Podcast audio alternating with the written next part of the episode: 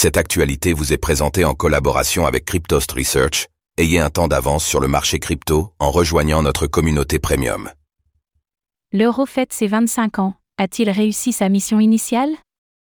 L'anniversaire des 25 ans de l'euro offre une occasion de réflexion sur son parcours et son avenir. Dans une vidéo postée sur le réseau X, Christine Lagarde, présidente de la BCE, célèbre la réussite de l'euro, tout en soulignant les avantages apportés par la monnaie à environ 350 millions d'Européens. Mais son évolution est-elle aussi réussie que Madame Lagarde le prétend?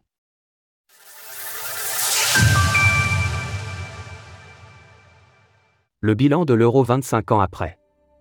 Le 1er janvier 2024 marquait le dépassement d'un cap pour l'euro, la monnaie de l'Union européenne, E, qui fêtait ses 25 ans. À cette occasion, Christine Lagarde, la présidente de la Banque Centrale Européenne, BCE, a partagé une vidéo de deux minutes sur le réseau social X dans laquelle elle est revenue sur l'évolution de la monnaie. Dans cette vidéo, Christine Lagarde souligne que l'euro est la monnaie officielle dans 20 pays européens, et qu'elle facilite le commerce et les voyages pour environ 352 millions de citoyens européens.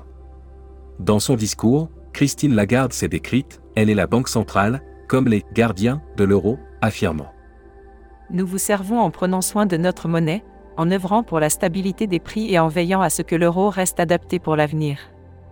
Cependant, malgré l'enthousiasme de Madame Lagarde, l'inflation observée récemment tempère son discours.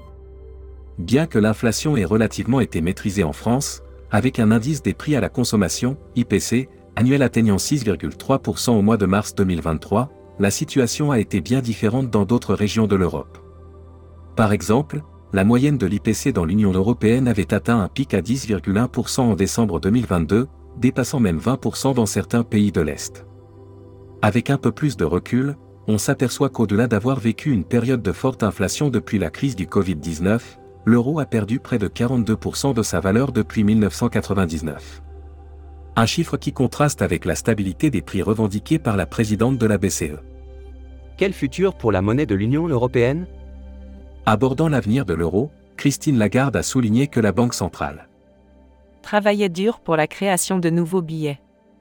Tout en préparant l'entrée de l'euro dans l'âge numérique. Nous avons 25 ans, mais ce n'est que le début du voyage de l'euro alors que nous amenons notre monnaie dans l'âge numérique en préparant les bases pour un éventuel euro numérique pour compléter l'argent liquide.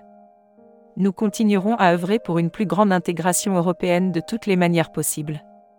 Pour rappel, la Banque Centrale Européenne envisage de rendre l'euro numérique, baptisé Cash Plus, accessible aux citoyens européens entre 2027 et 2028.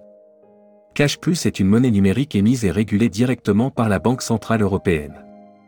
Néanmoins, malgré les assurances de la BCE concernant la confidentialité et la protection de la vie privée, de nombreux citoyens européens expriment leurs inquiétudes quant au risque de contrôle et de censure rendu possible grâce à un tel outil.